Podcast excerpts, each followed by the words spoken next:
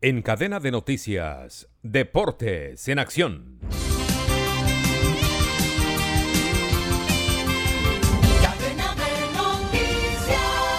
En Copa Libertadores Grupo B, Internacional de Porto Alegre Brasil venció 3 por 0 al DIN de Colombia y se clasificó primero del grupo. Nacional de Montevideo ganó 1 por 0 a Metropolitanos de Venezuela y quedó segundo con 11 puntos. DIN de Colombia quedó tercero con 10 puntos y pasa a la Suramericana. En Suramericana, Grupo G, Santa Fe de Colombia perdió con Goiás, brasilero 1 por 0. Goiás se clasificó primero 12 puntos y el segundo es Universitario de Perú con 10. Santa Fe quedó eliminado.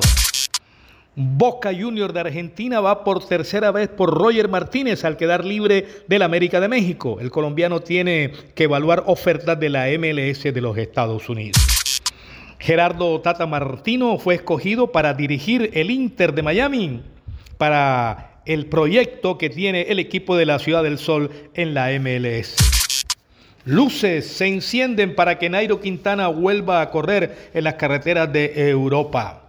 Hay un acercamiento con un equipo que se llama Sondal Quick para correr la Vuelta a España y ser acompañante de Renko Evapoel. Junior de Barranquilla presentó oficialmente tres refuerzos extranjeros. El arquero Mele, el back central Olivera y el delantero Gonzalo Lencina. En Copa Libertadores hoy se define el grupo F. Boca jugará contra Monagas, Colo Colo contra el Pereira.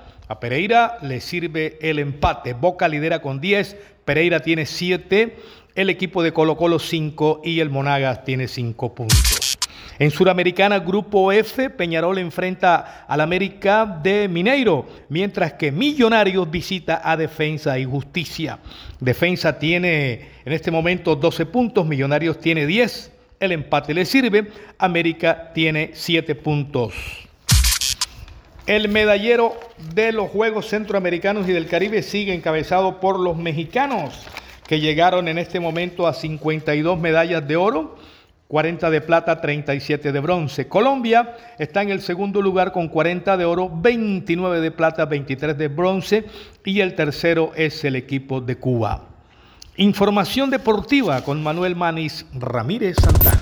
Descarga gratis la aplicación Red Radial. Ya está disponible para Android y encuentras siempre una radio para tu gusto.